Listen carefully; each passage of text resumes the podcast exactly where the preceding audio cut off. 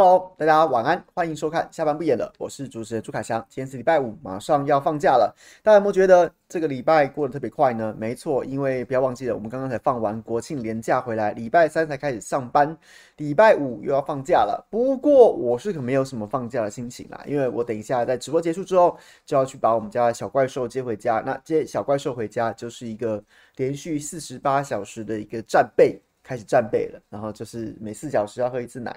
然后呢，就是他期间，他如果心情好的话，他会躺在床上自己玩；他如果心情不好的话，你就得一直顾着他。对，那但无论如何呢，我觉得这个周末对很多朋友来说，应该都会蛮期待的，因为有蛮多好玩的事情会发生。那在政治上面，蓝白河明天金普聪跟跟黄珊珊会先见面。那大家对这件事情有非常多的揣测。那我是觉得，反正不到四十八小时之后就会开讲啦。开讲，那那大家也不用先想那么多。有很多人觉得说，哎呀，黄珊珊跟金普聪都是各自跟各自阵营当中的主战派。那这两位主战派呢，是不是一定会把这个这个这个这一池春水给搅黄呢？那我个人觉得啦，我早先不是有跟大家讲说，我最近不是在书店看了一本书，叫做《赛局思考》，它其中就有提到一个，哎，刚好跟最近的这个时事有点符合若解，就是讲到这个。这个勒索者悖论，还有这个黑韩黑韩赛局啊，就是就是就是一个勒索者悖论啊。那他怎么讲呢？他就是讲到说，他讲到说这个，之前跟大家讲，再简单讲一次好了。就是呢，做一个心理实验，一个心理实验就假设就是两个人被关在一个房间里面，然后呢。有人提了一个皮箱进来，里面装了一百万美元，然后就讲说：“哎，你们在一个小时之内达成共识，怎么样分这笔钱？怎么分都无所谓，怎么样就是怎么分都无所谓，只要你们两个人都欢欢喜喜的达成共识，就可以把这笔钱带走。”然后大家想说：“哎，这不是一秒钟就决定了吗？一人五十五十啊！”可是如果其中有一个人讲说：“不行，我要九十，我要九十万，只给你十万。”那怎么办？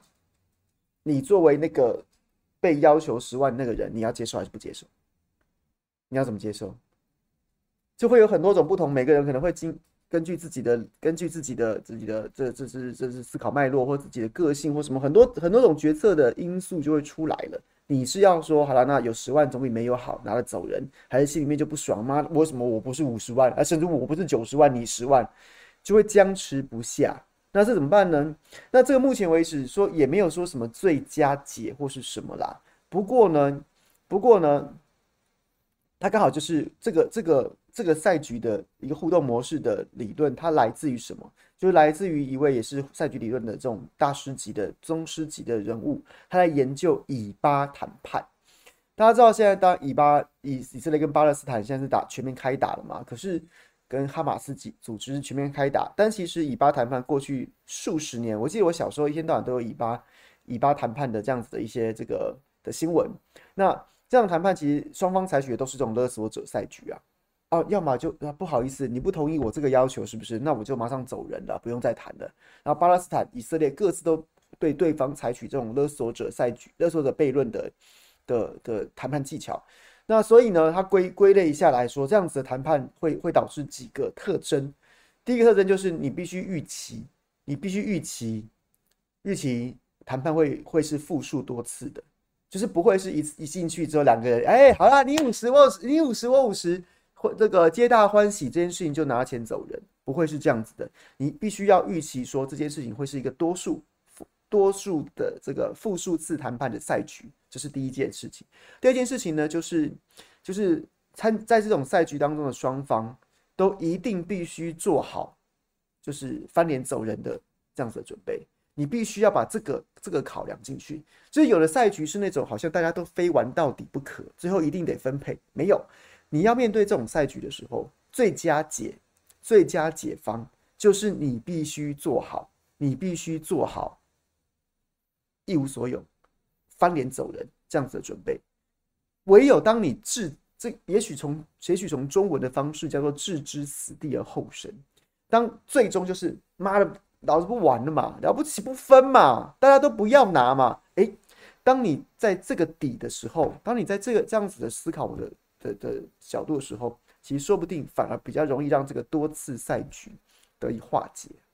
所以在这样的脉络之下，我现在是用这个角度去看这件事情的。所以你你不会不用指望说，不用指望说黄珊珊跟金普聪明天就能够立刻谈出什么结什么什么结果来，甚至我觉得彼此之间的调子恐怕都会拉得不低啊。恐怕都会拉不低。当然，当然，我不知道他们是纯事务性谈判，还是那种纯事务性谈判的意思，就是说，比如说来要来说，哎，下次在哪里谈呐、啊？什么时间谈呐、啊？我这个便当要吃哪一家的、啊？是不是要吃老三便当啊？什么什么之类的，老二便当还是老三便当什么之类？不知道，不知道他们这种纯事务性谈判，只是，但我觉得以他们的层级，应该不是这么这么技术性跟事务性的谈判。但是，但是，那如果是稍微要触及到一点实际的。实际的整合的一些条件跟基础的话，那不好意思，我就觉得，我就觉得恐怕恐怕会是多次谈判，而且呢，双方调子可能都会拉得不低，因为就像是我刚讲的，你必须要做一个就是不谈就不谈啊，谈不成我也不会怎么样，这样子的结果，这样子的一个姿态，才有可能在勒索者赛局当中早日达到双方的平衡啊。OK，所以我觉得，我觉得，你知道我最近很感触很深，就是我虽然现在都尽量，我基基本上都淡出政论节目嘛，就在我自己的直播跟大家单口相声，或者在下班，或者在早餐里面跟跟最熟的几个媒体每个礼拜聊。但是我说，我有想说，如果我现在还在争论节目的话，我每天都快被蓝白合的议题烦死了，每天都是今天谁谁的一个眼神，明天谁谁的一句话。那像是比如说柯市长，他就是柯主席，他就是他是十天改了八次还九次，都有九次九个九种不同的说法嘛。那我不会觉得他他做错什么，因为他是谈判要上桌的一方，他本来就会采取这种多变的策略，这是对的，这是对的。要是直接就跟他讲说我打算怎么谈，那你也不用谈了，人家就只有同意不同意啊，那你还玩个屁啊！所以这也不是错。可是呢，你如果你每天每一天，然后呢，可能今天早上跟下午。然后晚上分别出席的不同的、不同的这个这个节目，然后呢，当下你就要评论那句话，然后把它讲得煞有介事的，觉得好像是一个啊，这是一个这是一个重大进展、重大发现。我觉得那其实反而失去了我们看我看待这件事情上面的一个本质，就是我看待这件事情上面，我很早就跟大家讲了，我觉得它不会是，它会是结果会是会是会蓝白会整合。但是过程当中，也许它会有很多出人意表的发展，但结果是会整合。那所以你要我每天每天，然后甚至四个小时评论一次，我还真不知道讲什么嘞。而我越是要越是想要在每四个小时就评论一次，我的我看待这件事情的视野反而容易失真啊，因为这叫做舍本逐末。对，所以我跟大家分享。所以从今天到明天。有朋友说我是不是在，我是不是在在打预防针？我不是啊，我不，这不是预防针啊，因为我原本就告诉大告诉大家说我，哎、这我也不是现在讲，老粉都知道，我讲了两个月了。我觉得过程就是会这样啊，所以，但是但是我可以跟大家讲，明天不会弹出什么，立刻弹出什么结果，但是但是但是一定就会有人赶快就一定就会有绿营的赶快利用，然后开始在挑拨，谈崩了。没没戏啦，没戏唱啦，搞不定啦！果然吧，你看勾心斗角啊！哎呀，你看你看，然后就是一定会有这样子的，不然你叫绿营怎么样呢？在旁边准备送花篮吗？蓝绿整蓝白整合，绿的就就就差了一蛋的耶！那所以你叫绿营的正规军，大批正规军打马文君打了两个礼拜，你看现在有点强弩之末，也不知道打什么了，打不下去了。那现在开始就是备战蓝白整合的议题战嘛。那你指你指望一个这么庞大的台面上台面下的一个民进党水军正规军党公职民代那张嘴，你要他们讲什么呢？在旁边真的真的跟你说啊，我们乐观其成，那赞赞赞，会有人这样讲啦，会有人这样讲啦，我相信是少数啦。但其实这样讲的人心里面也是对不对啊？赶快给我上啊！这我我来我来我来装一下大气，但是你们赶快给我上啊！那他们要讲什么呢？他们当然就是想尽办法要见缝插针，想尽办法要，所以所有认真的在乎民众党、在乎国民党、在乎二零二四要政党轮替的朋友，尤其是明天开始进入谈判期的时候，请大家真真粉、老粉、铁粉一定要冷静啊！我常讲那个墨工的故事，有没有？隔离到墨城去帮忙防守的时候，对不对？这个一通鼓，两通鼓。然后呢，喊起立其实是蹲下，喊蹲下其实是起立，就是让那些奸细以为可以在里面兴风作浪的用这种方式被分辨出来。那我我不可能现在跟粉丝们说我们要怎么样怎么样，只是就是你用你的冷静来作为一种保密防谍的方式，好吗？大家可以帮我这个忙吗？谢谢谢谢。我昨天有跟大家讲啦，如果整合成功，小弟义无反顾，绝对想尽办法用尽一己之力，然后呢，来来希望能够唤醒一票是一票。整合不成，我就一人在你们脸上盖一票。但是在这个过程当中，我们怀抱最坏的准备，但是。做最坏的准备，怀抱最好的希望。那反正也不差这这几天，我觉得在一两周之内，大概就会有个眉目。OK。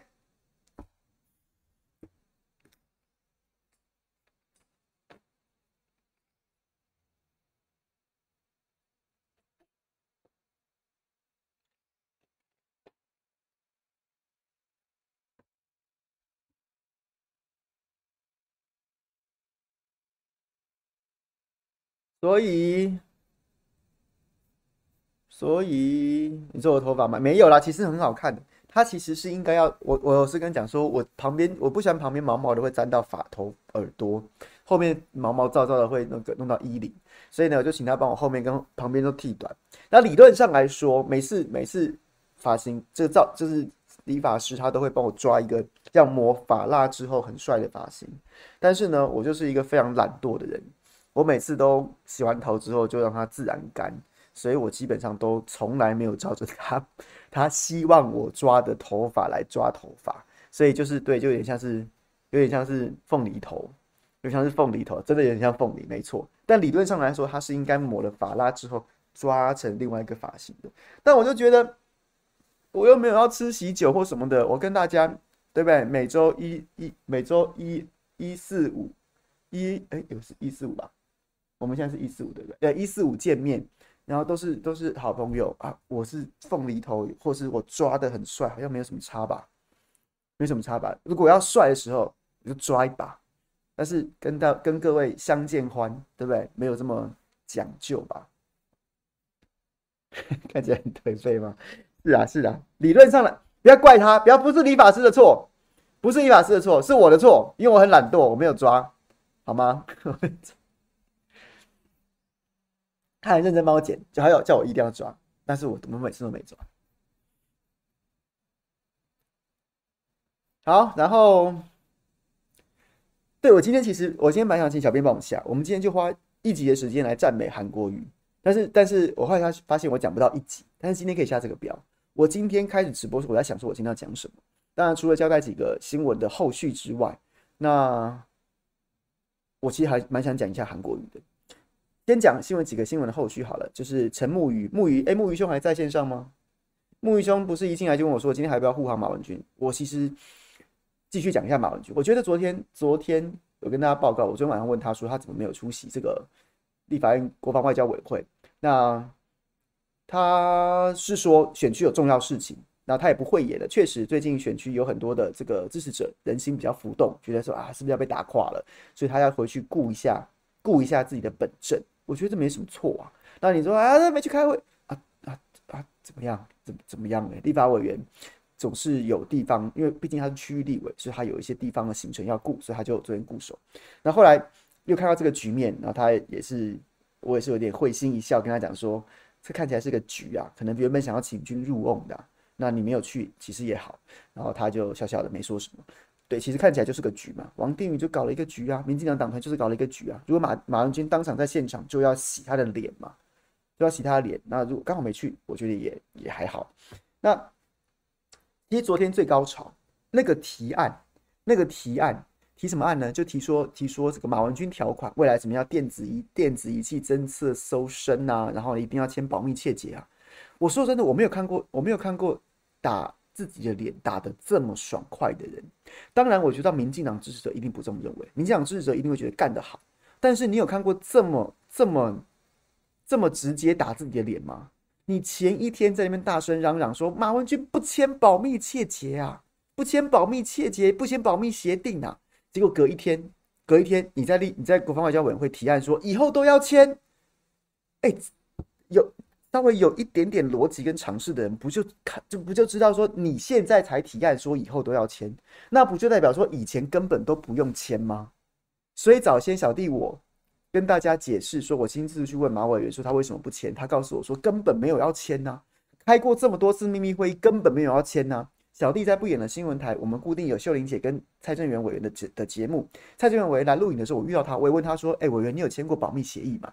他说：“没有啊，那顶多就是去参访行政单部门，比如说国防部机密实验室或什么那种机密考察，有可能你要进入到一些一些行政单位，那是机密单位，那也可能要签保密协议。但是立法院开会从来没有什么保密协议这回事的。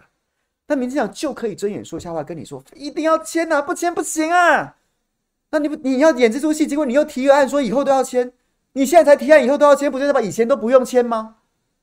所以我知道支持者、民进党支持者已经已经走火入魔了，他们就已经进入那个那个情境了，被诈骗者情境，他就相信，他就完全就相信什么叫被诈骗者情境，就是你真的相信 FBI 局长要来台湾跟你谈恋爱，你真的相信那个那个那个美丽的女兵在伊拉克打仗被被伊斯兰国给囚禁了。就是人家怎么劝你，你都觉得说，你都觉得说，那是你们不懂，那是你们没搞清楚，那是你们真的不知道我跟他的感情到什么程度，那叫做诈骗者情境。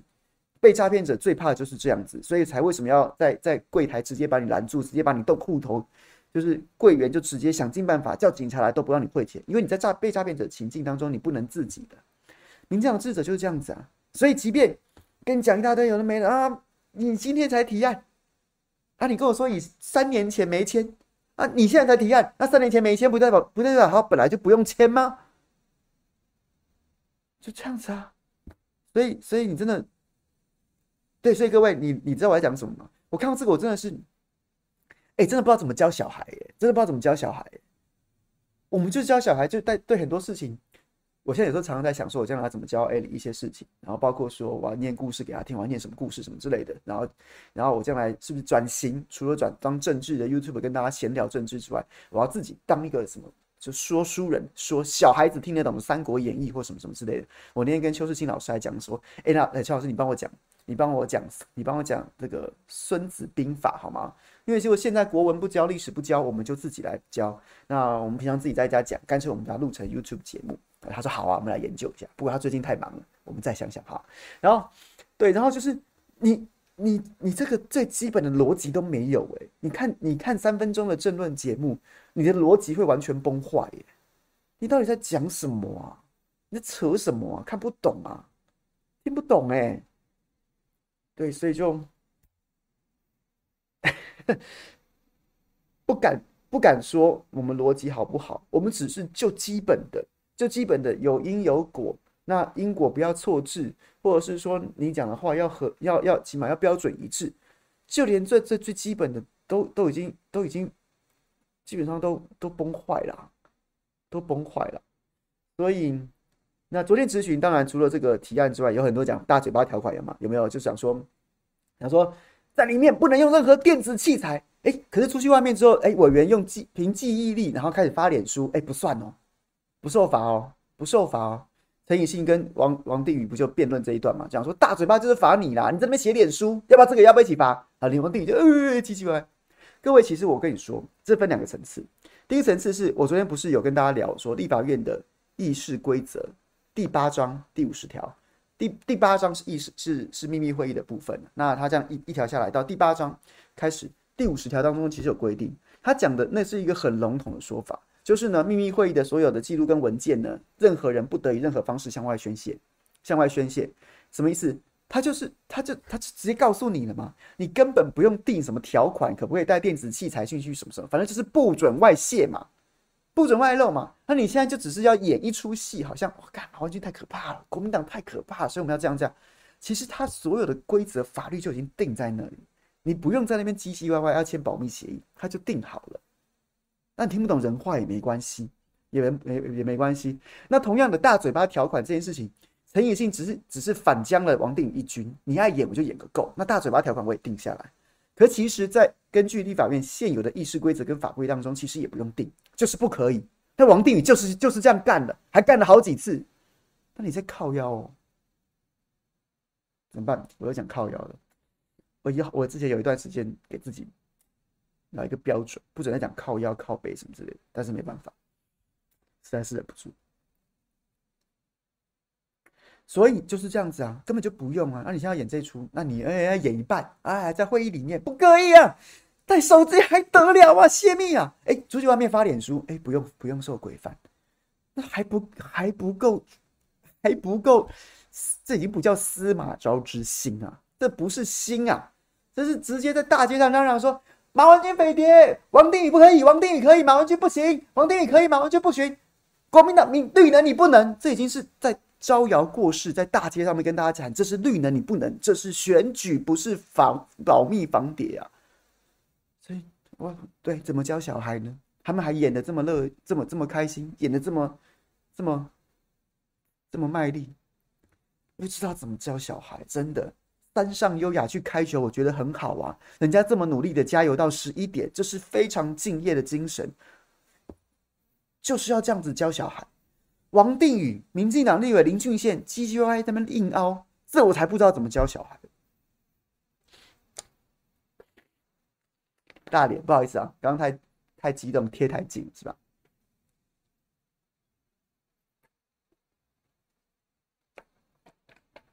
所以昨天那场质询当中最高潮是王定宇找了找了找了，就是包括主要主主 key 是邵伟阳。邵伟阳，我昨天有稍微讲了，我今天把那个质询完整看完，因为三立把它剪成什么一刀未剪，哇、狠狠打脸马文君，一刀未剪。有兴趣的朋友，我蛮建议大家，你就去看一下那个一刀未剪，那那十分钟的咨询，看完之后你就知道谁是那个心虚仔了。王定宇质询，先把邵维阳叫上来，我先跟各位介绍邵维阳何许人也，他现在是国防部的参事。他是他在二零一九年，也就是现在说那个机密会议的时间点，他是海军的海发中心。诶，海发中心是海军还是国防部？对不起，我不确定。总之，他是当时是是管造舰的，前舰造舰是是他邵维阳。然后呢，他就被王定宇叫上来，然后王定宇就跟他一搭一唱，意思就是说邵维阳就当下在质询台上就讲说，我在二零一九三月二十八号那一天有看到有委员在讲类似手机的。就是他讲类似手机，我说我说第一件事情啊，第一件事情啊，手机就手机，什么叫类似手机啊？你光是听这就知道破绽啊，因为他都知道手机要收缴起来，所以你讲手机是不合理的。可因为剧情已经从手机演变到所谓的二哥大 PHS 院内用的，所以邵阳去跟王定宇一搭一唱的时候，都会讲这都会讲说类似手机。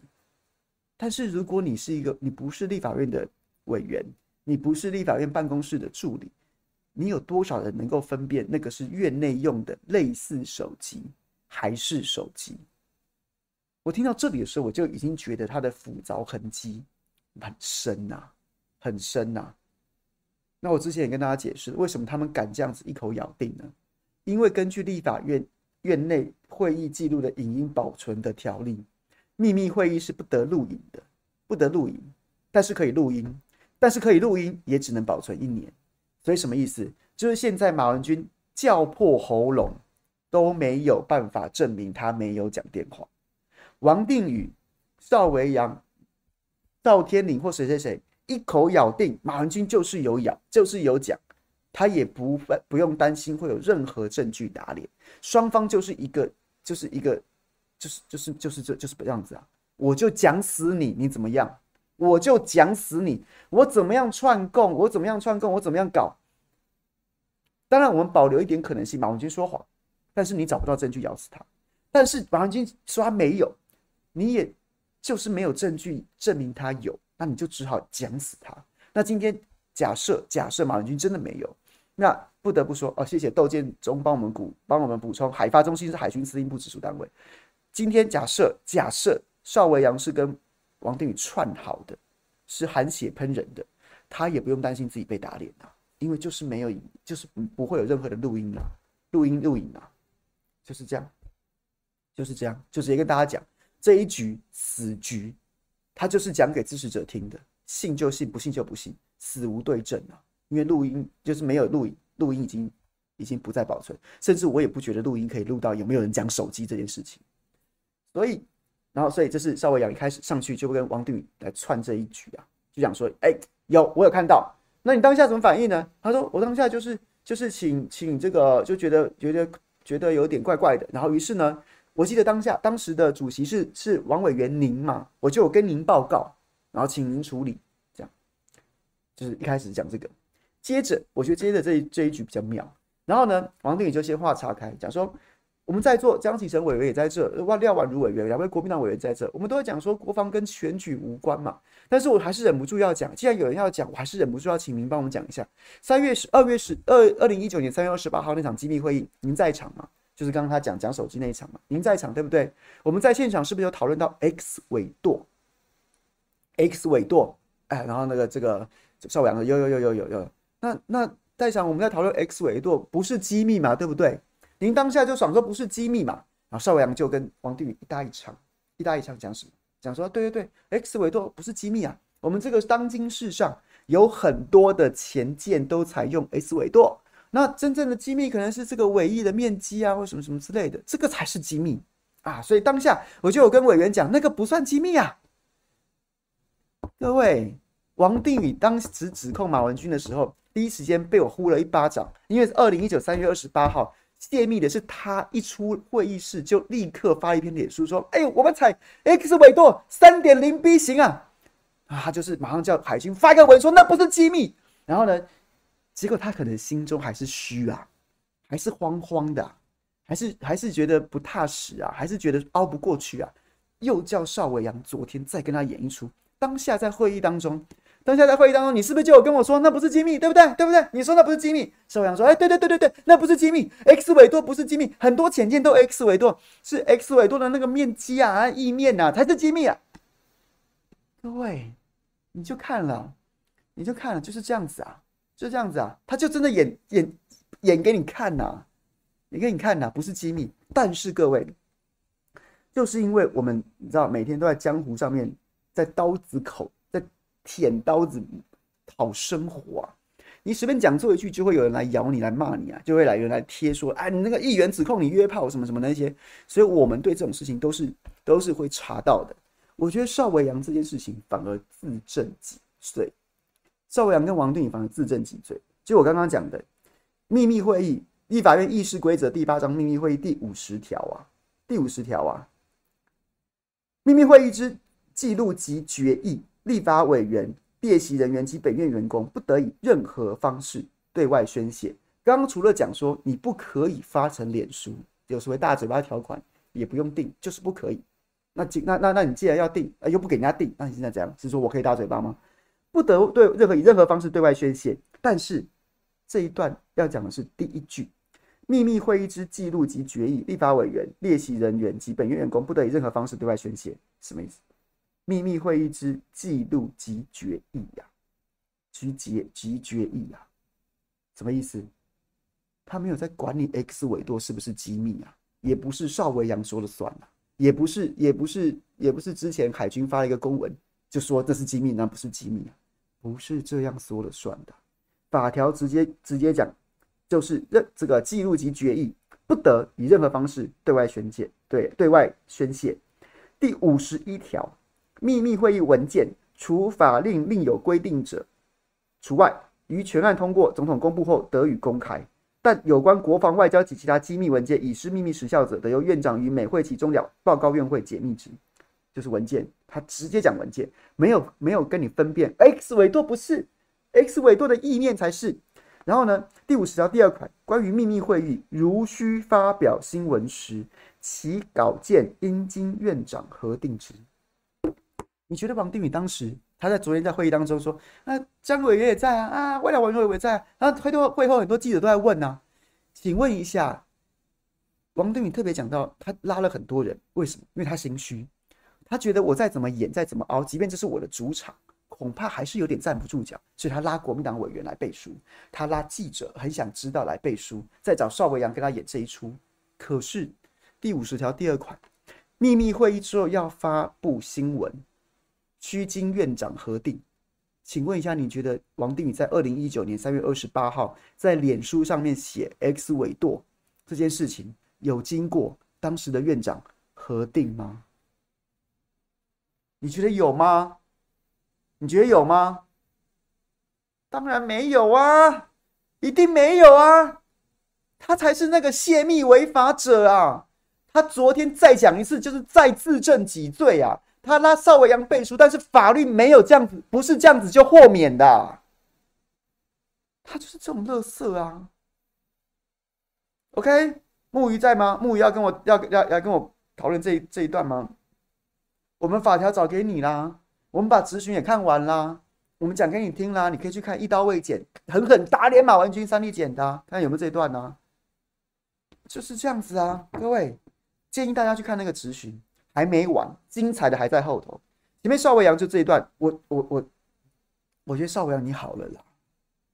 昨天跟大家讲了，在郭熙的录音档，我昨天去查了，徐小新公布的前建国造郭熙是你妈录音档第八集当中，郭熙在跟韩国人讲了一大堆，说要怎么样怎么样怎么样诈骗诈欺，怎么开人头公司那些一大堆之后，最后讲说你们搞定之后，财务财务我叫台船帮你们找个财务，我只要跟邵。跟黄曙光报告之后就可以开始了。所以邵维阳是郭熙，哎，被郭熙当塑胶还是自己人？是是邵维扬很好骗，还是邵维扬根本就是自己人？只要郭熙讲怎样，他就怎样。邵维扬是个该被调查的人呢。这种人到法院上面去，当然现在泄密跟弊案现在看变成一个拉扯。民进党现在只只狂打泄密，就怕你去谈到弊案这个部分。但是邵维阳现在是在弊案当中出现名字的人呐、啊，各位你懂了吗？这种人到法院上去，法官都会说：“哎，你好像是关系人哎，你好像有，你好像是关系人哎，你是不是来混淆我视听？你是不是来转移我焦点的？他根本就不不不有没有资格作证啊！他就是现在希望配合民进党把这个事情打成打成泄密，他就没有，他就大家都不要关心他在弊案当中有名字啊。”他就是这样啊，所以他完全完完全全存在那个配合王定宇造假的动机啊。这样讲，OK OK，大家可以理解吗？到这边大家可以 follow 吗？我要继续下去喽，我要讲新故事哦。到这边大家可以 follow 吗？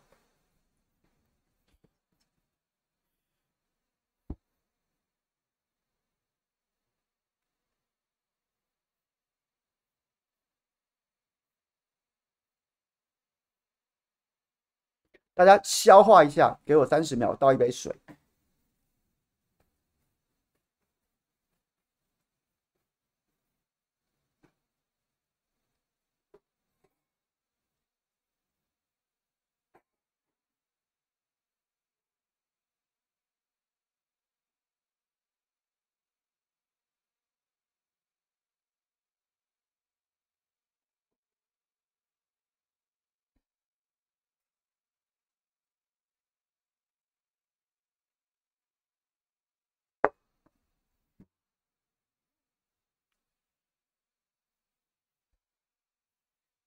同一段质询，在王定宇这个这个这一个这场鸿门宴当中，这一场这个设局当中，后面呢，他邵维扬讲完之后，他把他他把他下去下去之后，然后换上国防部长邱国正跟另外一位沈世伟将军呢、啊，我忘记他是少将还是中将，他是国防部管管法制的，管法制的。那他为什么被叫上来呢？因为马文君早先早先讲说，当时他决定把这个录音档给调查局，然后给。给韩国驻台代表处，给国防部的时候，那时候不是他自己有讲吗？国防部房茂宏次长、常务次长房茂宏中将，十月一号已经退伍了。然后呢，他当时就是那个率队去跟马文君收了收了资料之后，再率队回去跟他解释、跟他说明的其中一员呐。那房茂宏带队，那这位沈世伟将军，他其实就是因为他管法制，所以他也要去跟委员说明说，这有没有牵涉到什么法律上面的关系问题。因为马文君讲了这一个，把房茂红中央讲出来，确实有这一段，让民进党在攻击他泄密这件事情上会有一个点卡住，因为他确实检举了，而且他确实找了国防部背书，找国防部来看过这个资料，所以王定宇昨天又找沈找沈世伟上去，意思就是说，你当场当场你有跟马文君讲说不是不是机密吗？马文君是不是是不是拉你们背书，是不是乱讲的？结果沈世伟沈世伟就还原当时，他呢就讲说。当下那个录音档，其实我们也听不出来什么东西，也听不出来什么什么。对，确实因为也没办法，没办法确认什么什么什么之类的。然后王定宇听到这边的时候，当下觉得自己抓到了，所以他根本就不知道什么机密嘛，对不对？什么这什么什么根本就不能确定那是不是机密嘛，对不对？什么什么？但是沈世伟在这段质询当中，我建议大家去听一下。他非常他非常，就即便王定宇看起来就是要引导他回答，但是他非常冷静的讲了说，他讲了两件事情，就是呢，他们其实那资料拿回去之后，大概隔了一两天之后，也有带着海军海舱小组，就是负责在造舰这些人，就看啊，然后回去之后。回去之后，他很清楚的跟委员传达了两件事情，跟马文君传达两件事情。昨天在质询当中有提到哦，有提到哦。第一件事情是，报告委员，这个不影响到我们目前造舰的进度，就是有录音档跟有一些资料，但是这些资料呢，不影响我们现在造舰的进度。沈世伟昨天在公开质询上讲。第二件事情就是声音党。他们有回去听了，有请这个相关人员回去听了，有很多人声音，但是不能立刻确定是谁，只能确定目前只能确定没有现在在从事造舰的现役军人。沈世伟讲这两件事情之后，王定宇就有点乱了，王定宇就有点乱了，这样说，哎，那可是你能确定？你能确定这个这什么什么这个？说三千个档案啊，是用什么方式交付啊？诶，是有图纸还是 H 这个 USB 或什么什么之类的？什么？那能能够能不能确认说马文君给韩国的跟给你们的是同一份呢？啊，沈世伟当然说没有，他说我不能确认，因为沈世伟当然不会知道马文君是移交什么样资料给韩国。马文君自己说他给录音档给韩国，给国防部，给包括资料跟跟录音档。那但是但是王定宇显然就是希望沈世伟能够说出说我们没有要挂保证，我们没有挂保证，我们怎么知道？但是沈世伟很坚定的当场跟跟王定宇讲，王定宇讲，不会，这些资料不影响我们现在造舰的进度。第二，声音党声音党里面有很多人的声音，当下不能确定谁的身份，但确定没有现役的负责造舰的军人。王定宇就匆匆结束对沈世伟的质询，然后呢，三立就配合王定宇简称说一刀未剪，狠狠打脸。建议大家去看呐，建议大家去看呐。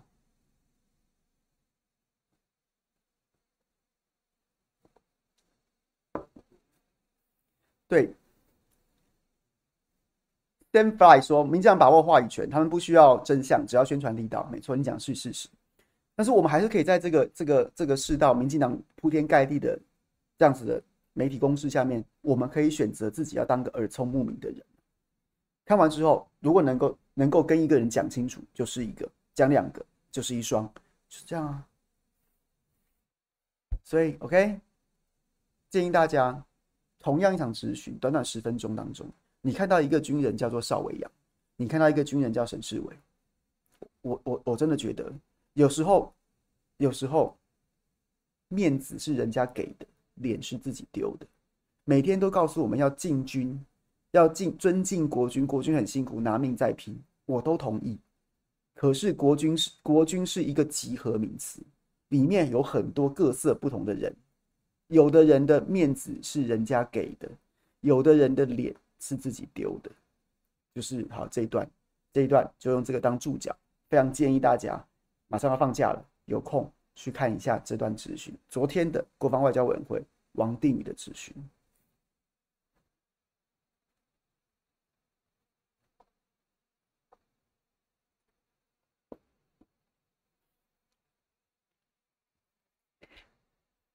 好了，最后要本来说要教赞美这个王这个韩国瑜，就最后只剩下十五分钟来赞美一下韩国瑜好了。我也想买醉啊，但现在不能啊，就是要要接妹妹，要接妹妹回家。先来念一下抖内我们的朋友好了，Eddie Eddie Eddie 谢。但我看民众党根本就只是假整合真甩锅，想把整合失败的锅甩给蓝营。就连现在民众党党公职还在节目上呛蓝营情了，瞧不起蓝营却又不敢说柯没有要整合，要自己选到底。真的要整合，现在就应该闭嘴，不是吗？我觉得柯没有要选到底了啦，柯柯自己怎么会不知道自己选到底就是一一场空嘞？那那你现在，我觉得大家也也也不用这么苛责民进民众党的朋友，现在在节目上面，你要他们讲什么呢？我相信大概大概十个有没有十个半，民众党现在上节目就是发言的这些党公职民代，可能也不知道柯文哲的葫芦里卖卖什么药。那你要他们怎么样呢？他们难道要去唱和国民党说好好好来整合吧？那我们我们就是当副的，OK OK。那他要怎么混啊？我所以我就觉得这个时间点大家都是在你知道，就是风向很乱，你拔草都测不出风向的的时候，彼此对彼此的发言，就是大家就在自己的立场上面讲那些话，都不用太认真，都不用太苛责，对啊，那不然怎么办呢？就是你今天想说，妈，那谁谁讲话好嚣张哦，又又怎么样嘞？你也不会少一块肉啊，你也不会少一块肉。哎，那谁谁又在情勒了，又怎样嘞？那请问，请问你你又怎么样？怎样？你是民众党主席啊，还是你是柯批啊？哎，你是怎么？你是就不必了啦，就不用不用这么不用这么看待。就是这段时间，大家忍过去，大家忍过去。如果你人生当中没有什么喜欢包容人的习的习惯也没关系，就这就这一两个礼拜，先忍忍，先忍忍。如果是真粉。真蓝粉、真白粉、真非绿粉、真政党轮替粉都没关系，就是这段时间先忍过去。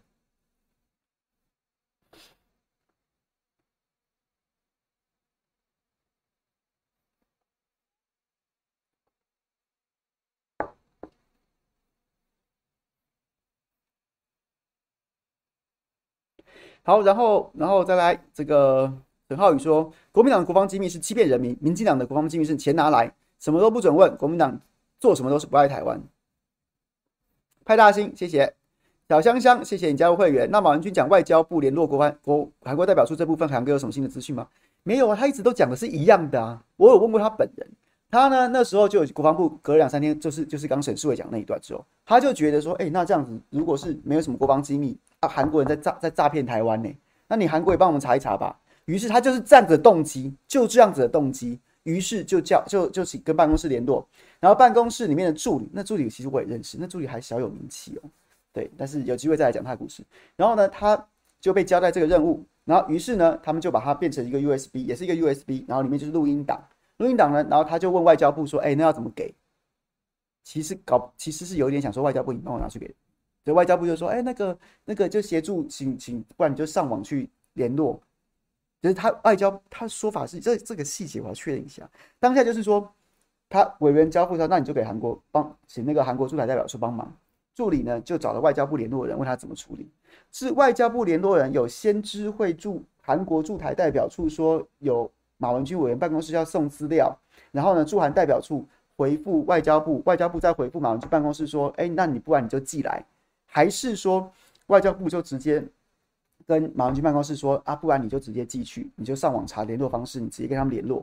这我有点忘了。总之呢，外交部的角色就是这样。当马文君决定要把这个要请办公室协助把资料给韩国驻台代表处的时候，办公室的助理就问了外交部要怎么处理。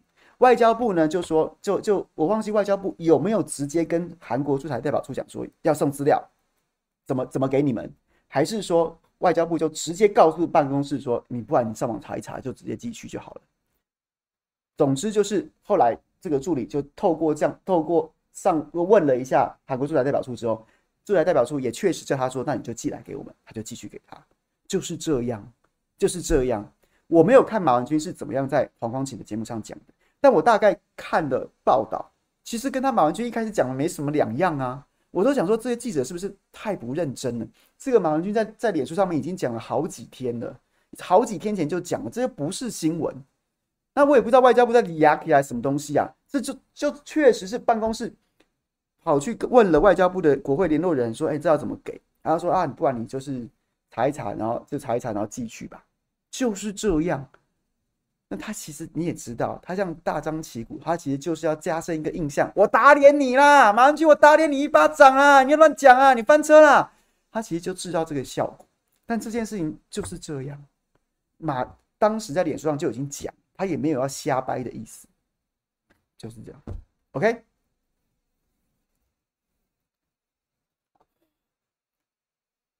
外交部否认，就是说我也不知道要否认什么东西，他其实就是这个意思啊。那你要否认说国会联络人没有没有没有没有告诉他们说要怎么样？他那这就不是事实啊！他就是有告诉你，没有说什么透过外交部，外交部再帮你送去，确实没有。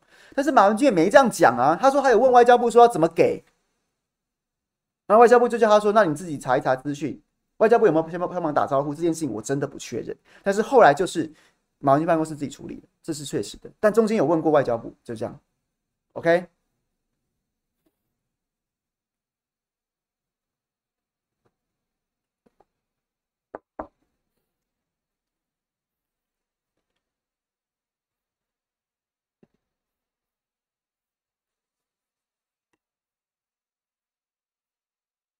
好，最后。我今天早上才跟斌哥在在早餐里面讲那段，就是我们昨天不是讨论到说，我非常不能，我非常不认同，就是一直在讨论说什么什么。什么朱立伦公开讲说韩国瑜要当副主席，又说他是韩国瑜啊，然后意思指韩国瑜在求官哈，什么什么之类这些讨论这些东西。那昨天昨天有一个亲比较很亲近韩国瑜的好朋友也传就想说什么，哎，哪有这样子的啦？结果呢，我一时情绪来，我把他骂了一顿，我把他骂一顿。那其实他就他其实就有点想要告诉我，就是想要传递一些韩韩阵营的这件事情的想法。结果我就直接把他臭骂一顿，我就说谁在乎啊？谁在乎啊？大家都急死了，一般民众都急死了。你们到底要不要合作？到底还有没有要选呢、啊？到底有没有想要政党轮替？有没有想要把民进党拉下来啊？我他妈谁管你们是不是今天给是你御书房行走黄马褂啊三眼花翎啊还八抬大轿？我管你屁管我才不理你呢！我管你是不是八抬大轿，请你去当副主席，又或者是说没有赐我三眼花翎黄马褂，我他妈不想当，我根本不 care！你们到底要不要合作啊？我就把他骂一顿，说我不想听这些，要接就接，不接就不接，要辅选就辅选，不辅选滚远一点，不要唧唧歪歪的，我们不想再听这些了。我就把他骂一顿。然后，那当然，好朋友脾气很好，我是觉得我有点，我有点冲啊。但是就是就是，但是我知道对方是明理的人，也是好脾气的人。他就说：“哎呀，好了好了，应该是这个很快会回应啦，很快会回应啦，一定会浮选，一定会浮选啦。”就这样。所以讨论朱立伦是不是个二百五重要吗？他就算是个二百五，难道我们我们要因为朱立伦二百五就惩罚自己吗？我们现在不是应该把时间跟精力用在用在希望希望促成双方支持者尽量放下旗舰，然后呢，两位两位有机会赢的在野党领袖赶快整合起来。我们不是应该把精力放在这里吗？我们不是应该把讨论的时间、讨论的口水用在这边吗？然后我们一直在讨论朱立伦是不是个二百五，韩国瑜是不是不被不被尊重，这件事情重要吗？这件事情重要吗？一点都不重要啊，一点都不重要啊。所以为什么我要夸奖韩国瑜？韩国瑜今天的声明，虽然我自己觉得有点云里雾里，很像他讲话的风格。政坛京剧大赛又要开始了，对不对？我学佛的，我学佛，我姓郭被下架了，我学佛可能正夯哦，我学佛的。然后大家一起背着石头唱的歌吧。我觉得韩国瑜很好啊，最后一段写的非常好啊。他看起来是没有要接那副主席，那就不接啊。但是他最后告诉大家什么？这个时间点加入我吧，一起背着石头唱着歌，大家来辅选吧。这才是重点，不是吗？旁边一大堆人敲边鼓，韩总啊，你不被尊重啊！啊，他朱立伦，你这个你这个白目啊，重要吗？韩国瑜自己都没在唧唧歪歪讲说什么啊，我好像好像把把自己的把自己的的的意的这些所有注意力或者自己的情绪全部都专注在说，我有没有被尊重啊？我的八抬大轿跟三眼花翎呢？他没有啊，他就是跟大家讲一讲之后，好像看起来没有要接，没有要接就没有要接嘛，大家赶快背石头唱歌上路啦，打仗啦，二零二四要赢啊！这才是我，这才是你们喜。你们包括我喜欢韩国瑜这个调调的原因嘛？还有很多缺点，但这这个姿态跟这个架势就是讨人喜欢呐、啊。这不是才是所有人该做的事情？包括所有政论名嘴，你今天真的亲韩，你就不要在旁边跟他讲说什么韩国瑜不被尊重啊，朱立伦又欺负韩国瑜了。韩国瑜要浮选了，你可不可以？你可不可以加入他的行列，跟着他一起背着石头唱歌去浮选？不要再靠背一些五四三的啦。OK 这。就是我要夸奖韩国瑜的点，这一篇我觉得写得很啊，他虽然就是真的云里雾里绕了一大段，但是最后一段你看了之后你会感动。对啊，对啊，我们就是喜欢，就这就是韩国瑜讨人喜欢的原因啊，这就是大家愿意支持他的原因啊。他都这样，你们可不可以闭嘴了？OK，这就是我要称赞韩国瑜。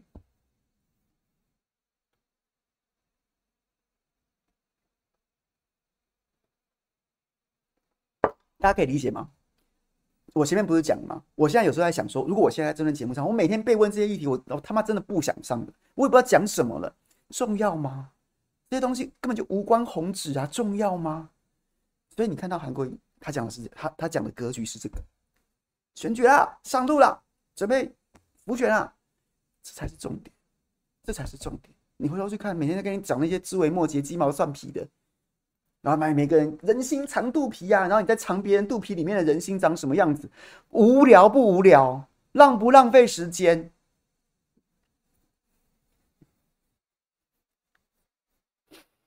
？OK，大家理解吗？什么时间了啊？你还在那边讨论这个无不无聊啊？讨论是公开邀请啊，谁放话，然后谁在挡谁？无不无聊啊？哎，韩国瑜讲完之后，我们就看还有谁要继续唧唧歪歪这一点。那那是真韩粉吗？那是真的为韩国瑜着想吗？还是他只是用这些用这些说辞骗通告？还只是用这些说辞在没事找事？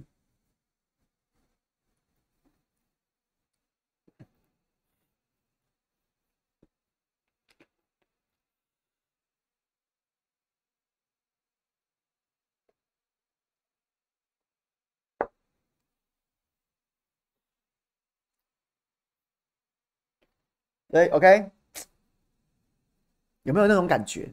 你你有没有这种感觉？你有没有看完韩国瑜这篇之后，真的有那种感觉，就觉得说，对嘛，就是这样嘛，可以不要再靠背那些五四三的了吗？那些不重要，好吗？OK，明年选砸锅了，韩国要我要要要当党主席有机会，但是但是选砸锅了之后，国民党就就就逐渐变成一个中型的在野党了。然后呢，你也不用再想中央执政了。民进党再次，哎，国民党二零一六输，你可以说马英九八年执政之后，民众民众民心思变。二零二零输，你可以说，哎呀，这个反正历来总统连任成功都都都很都相对容易，而且那时候大环境不利。二零二四再输，民进党会成为会会会创下第一个纪录，就是八年没有政党轮替，执政十二年呐。那时候你这个国民党，你你你他妈这个烂党！你还有什么资格在那边讲些五四三的？然后还有什么自还要还要自欺欺人什么东西？那你们谁当党主席重要吗？大家都是那个浅池塘里面的王八啊！你还要在自欺欺人说：“哎呀，我只是龙困浅滩，对不对？金鳞岂是其中物，一遇风云变化龙。”你还要讲这些话？你敢讲我都不敢听哎！你们在池里面当王八，然后大家还抢破头，无不无聊啊啊！这不尊重重要吗？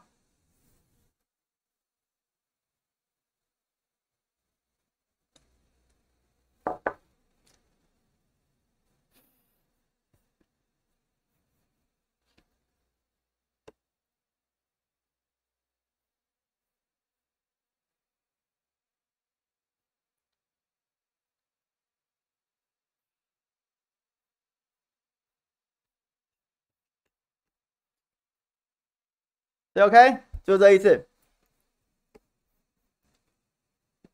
来吧。跟小香香说：“我姓郭。”哦，你是我再来，我从头开始念。MC 券，感谢感谢姐，Jasmine Jasmine Lee，谢谢你给我一个麦克风。HBZ，一个两个月一两个月没看政治，怎么突然变成相忍为国？括号民党含血含泪还可以投票了？没有哦，我没有含血含泪的投票。我要的是整合成功，我就投；整合不成功，我就是在柯文哲跟侯友谊脸上一人盖一张。掩盖一张。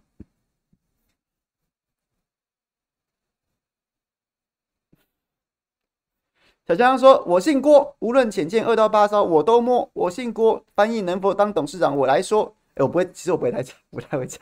我姓郭，立委是否真的卖台泄密？随我泼。我姓郭，你若能到台船上班，我洗锅。哎，不错呢。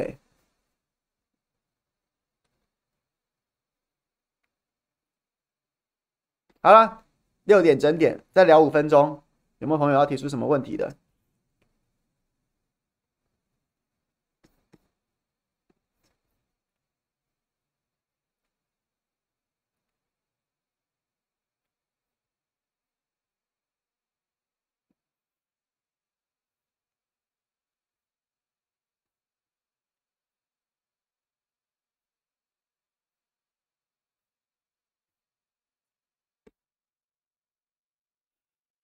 哎，为什么郭董要把那个下架？就是那个翻桌的，然后，然后我姓郭是不是也下架了？为什么？为什么啊？我今天看到波基脸书说他下架，为什么要下架？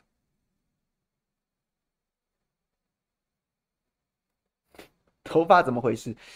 前面解释过啦，我要因为我不喜欢耳际跟背后面头发很长，所以就把我都喜欢把这边剃短一点，剃短一点就不用就不用。长长剃，那但是上面会流，那上面会流，然后我们的设计师每次都跟我讲说：“凯翔，你要抓一下，我看你当电视都不抓，你抓一下，帮你这个是设计了一个发蜡抹上去之后很帅。”可是我每次都懒得抓，所以它就自然放下来之后就很像一颗凤梨。那反正各位也不是欣赏我头壳以上的部分嘛，对不对？也是欣赏我这个头壳以下的部分。OK，就这样。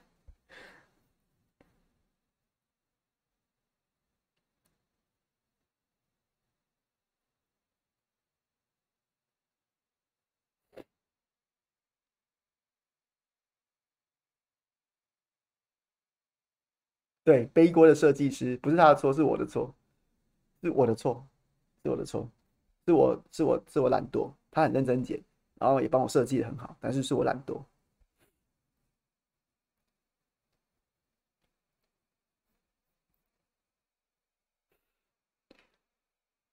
哦哦，翻桌是不是？哎，有可能哦。我今天早上就想说，哎，哥怎么会去拍拍翻桌的影片？这不是让大家想起来他很会翻桌吗？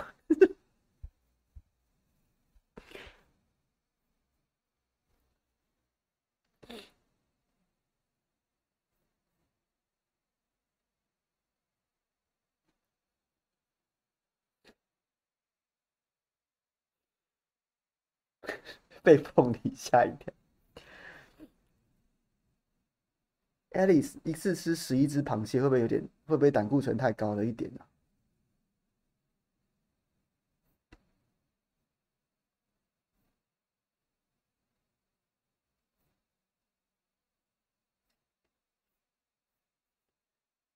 ？HBE 说昨天还什么时候？你说柯美立场校正当政的了，怎么不叫乡人为国民党？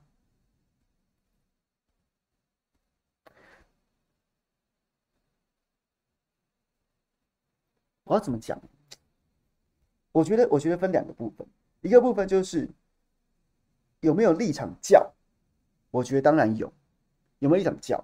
但是我会一直觉得说柯文哲最适合的是当副总统这件事情，就是我基于我基于我的判断，我觉得那是最适合他的，因为柯文哲当总统，台湾会乱四年呐、啊，认真的乱四年呐、因为他头重脚轻呐，他头重脚轻呐。那所以未来是假设这个联盟，这是一个现实问题。假设蓝白组成一个联盟，柯文哲在总统府里面，他想要他想要推动一个什么政策？你国会到底要不要配合？那国会这件事情配合，国会这件事情配合的时候，那他的内阁也许可以照他的这这样走。可是呢，如果真的跟国会多数党，不管是国民党或是说民进党，总是不会是民众党，出现一些意见相左的时候。要相左的时候，那这个联盟可不可以可不可能因此破局？可不能因此破局？那如果破了之后该怎么办？破了之后该怎么办？你说啊啊，那就是那就是谁言而无信？可以？那我们未来四年大家就一直吵这个事情，就吵这个事情。柯文哲也许有他想做的事情，但是也许是在选前没有谈好，但选后或者选后情势有什么变化，所以双方因为某些事情联盟开始出现裂痕的时候。那要怎么办？柯有什么方法？柯有什么方法改变？说他令不出总统府，或是令不出行政院的的困局？没有啊，因为他举目放眼望去，他国会可能五席而已啊，真正直属他民众党的五席到八席而已啊，所以这是一个政治现实啊。我昨天有讲啊，第一个就是其实你不能不能责，就是我觉得很多人会去怪赵浩康董事长。招商大哥，但他其实讲的是事实，就是真的你，你在组成这个联盟的时候，你负责任的，除了看当下啊，当下的情势怎么样，选举会不会赢，当然是一个很重要的考量。更重要的一个考量是说，选后到底会是一个什么样的局面？为什么？为什么我一直都会用选后的局面来回头，我要回推说蓝白合一定合？因为选后的局面，蓝白不合，双方都很惨，双方都很惨，但是。然后合起来之后，你也要展望双方赢了之后的局面会是什么样子？那一个小党就真的很难开大车，小党就真的很难开大车，就是这这就是这就是现实啊！所以你说你有没有立场校正？你有立场校正，可是你冷静下来去思考一下，小党到底要怎么让这个国家？一个一个只有总统单独总统的小党要怎么样？几乎只有总统，好了，我不要讲，几乎只有总统跟一个干完就就没有没有了的金门县长，一个更在打贪污官司的新新主市长，跟可能十十来席的县市议员，再加上可能只有八到十席、五到八席立法委员的这样子的一个小党，他要怎么让这个国家？所以这是现实问题啊！我觉得其实，对不对？HBZ 兄也是老粉，你也是理性的人，你去想想他怎么让这个国家。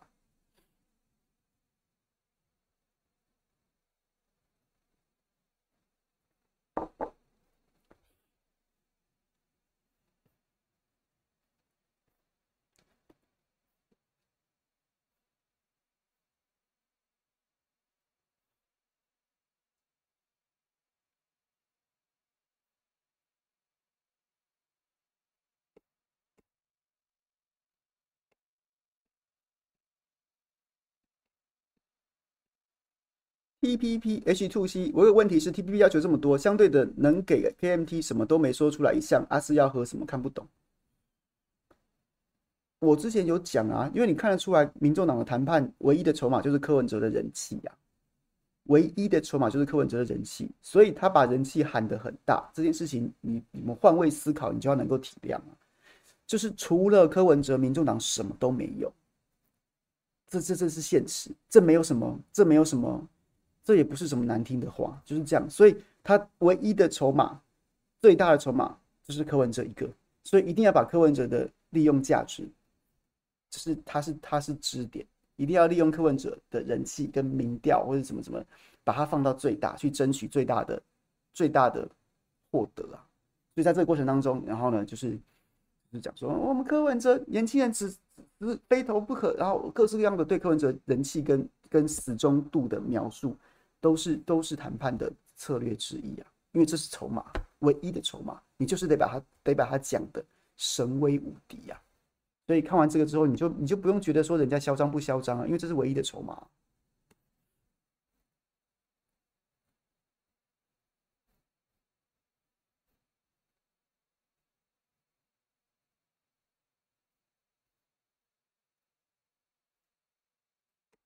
艳红说：“斗凯翔喝杯咖，喝杯饮料，好，谢谢。七十五元可以喝 IPA。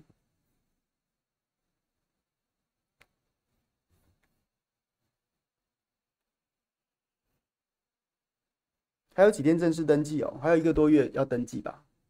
按、啊、反过来呢，总副总统就花瓶摆着进历史。以我来看，柯当政的国民党立法院有机会过半，柯外交上过头的国民党有本事拉回来，相对来讲才有制衡的力量。”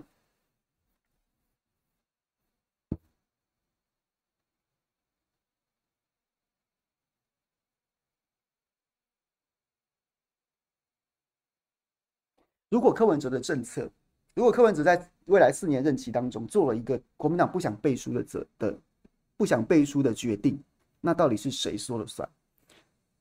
就是这是一个执政联盟，柯文哲等于是等于是他他可能就是就是总统，好，他是总统，然后呢，真正执政的力量可能在国会，然后可能是国民党，然后又或者是说还还包括国民党的地方执政的县市首长。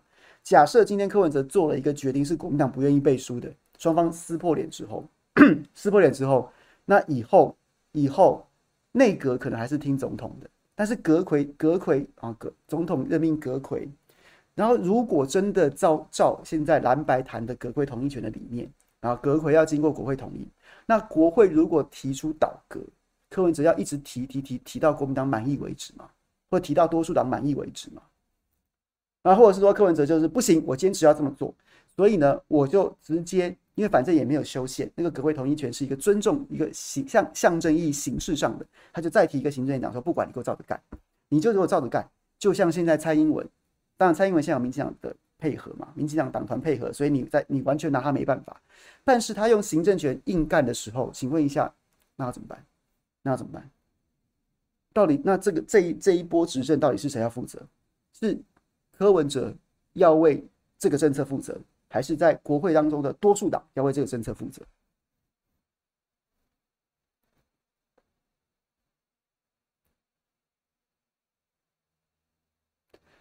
所以，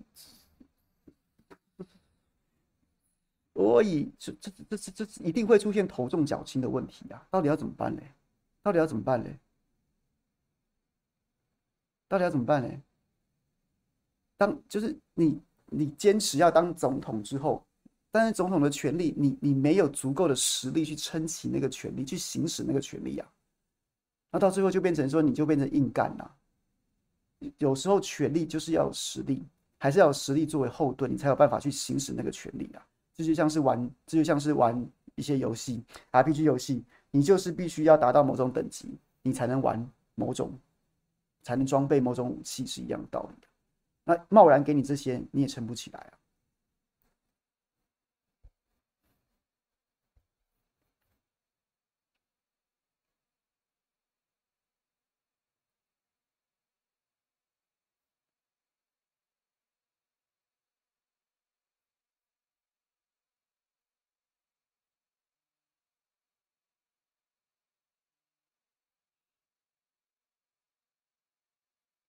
二十天内搞定蓝白合，有可能啊，有可能啊。那那我就不，那我就不讲柯文哲的副案是什么了。你就想嘛，你就想柯文哲的副案是什么嘛？他要吃掉国民党，二十天内你觉得有可能吗？但是他以一个最好的价格把自己的新创公司出售，可能性会不会比较高一点呢？我这样讲又有人不高兴了，但是真的不要不要生我的气。我就只是一介评论员，从我的角度来看而已，从我的角度来看而已。OK。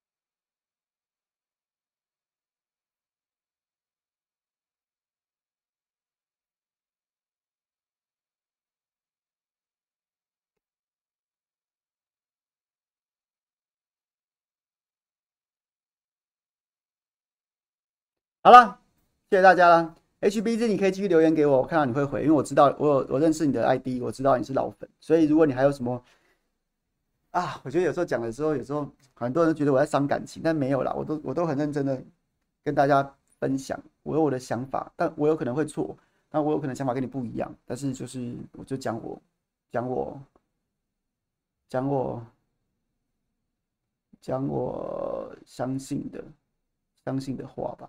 洪哲兄，不用那么激动。出售我只是举例，就像新创公司有自己的技术，有自己的理念，然后他所以就嗯，所以国国民党当选后，国会没过半，遇到同样问题，负责人就变了吗？民主党负责，还是国民党用行政权硬闯科就不行？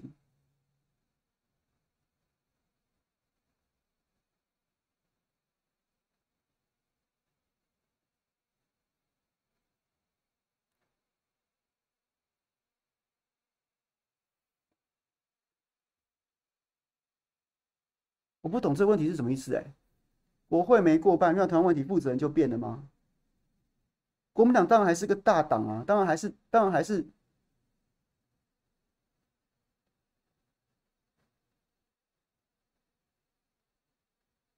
国民党是正的，国民党是正的，是正的，然后总总统，然后国会多数，那就是国民党负责啊啊！国民党如果没过半，是民众党、民民进党负责。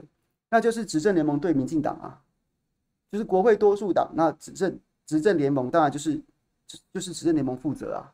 那如果柯文哲对于某些，那国民党就算不是过半党，他也会是最大的最大的党。就是假设国民党过半嘛，那民众党不可能过半嘛，不可能是大党嘛。所以假设民国民党就像现在一样，只有三四三十几席，然后国民进党过半，总统是国民党的，那就国民党负责啊。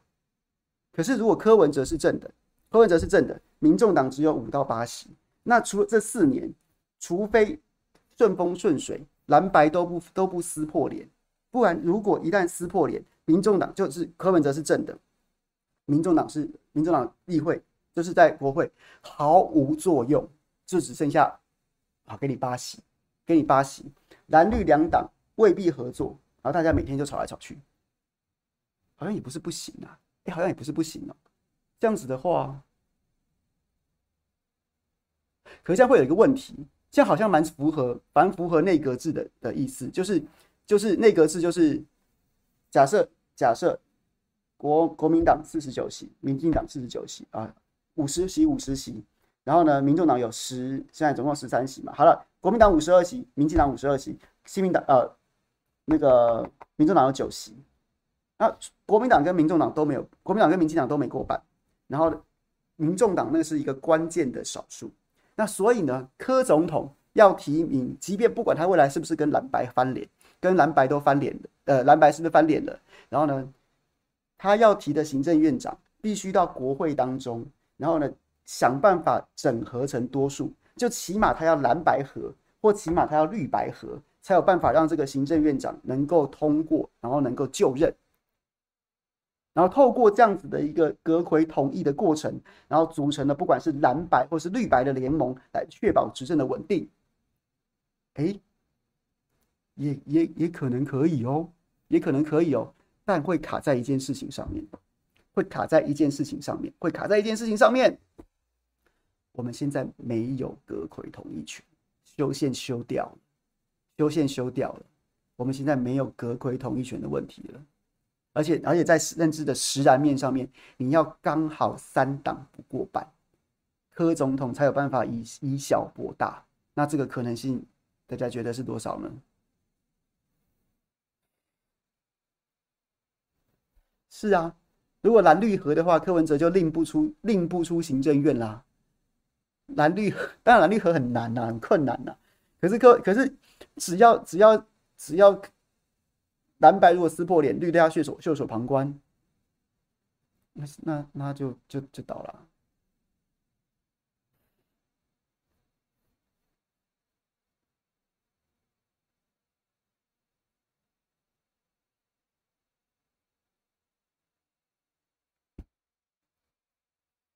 所以就是这样子啦。确实，HB 刚刚讲的，在在在阴暗面跟实然面，确实也有可能性，就是。柯当政的，柯当政的，如果蓝白合都顺风顺水，然后不管他是最大能够过半或不能够过半，能够过半或不能够过半，然后呢，起码他会是一个相对相对比较能稳定执政的力量。那如果不行，如果后来就算撕破脸的柯文哲要以小博大，他的机会就是最好三党不过半，不然的话他可能就是拎不出行政院，不然民众党的实力就是这样子啊，他就撑不起这个国家，就这样子啊。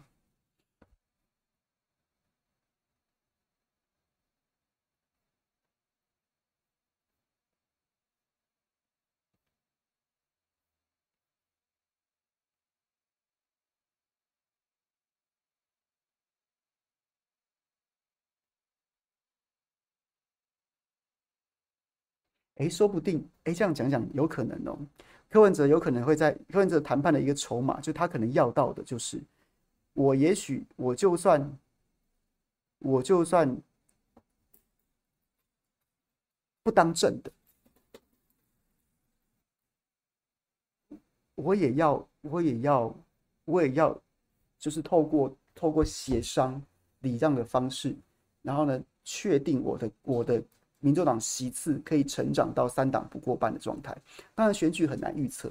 可是如果柯文哲能够能够让民众党的席次在立法院里面变成一个关键小党，他就又取得另外一个支点哦，嗯，很妙哦，搞不好人家想的是这个哦，搞不好人家真的想的是这个哦，实席三党可能就不过半了。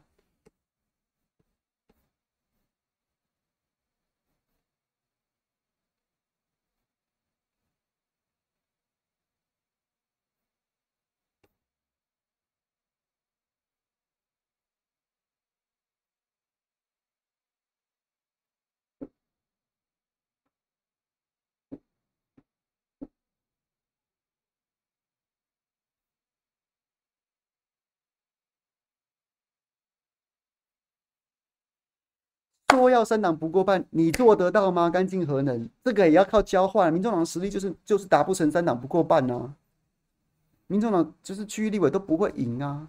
那所以所以所以这这其实是一个需要谈判的点。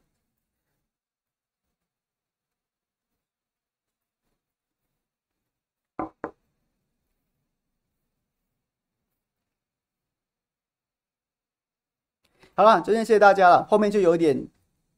讲太远了，反正让他们谈吧。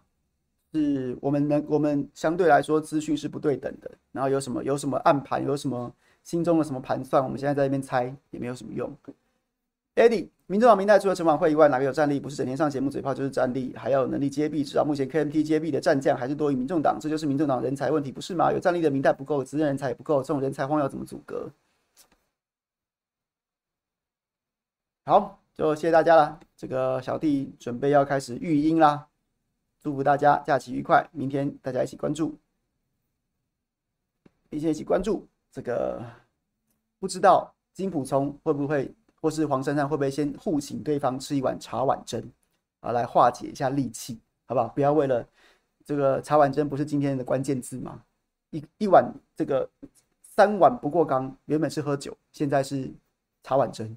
好，与其大打出手，不如相敬如宾，先请对方吃一碗茶碗蒸，再坐下来谈。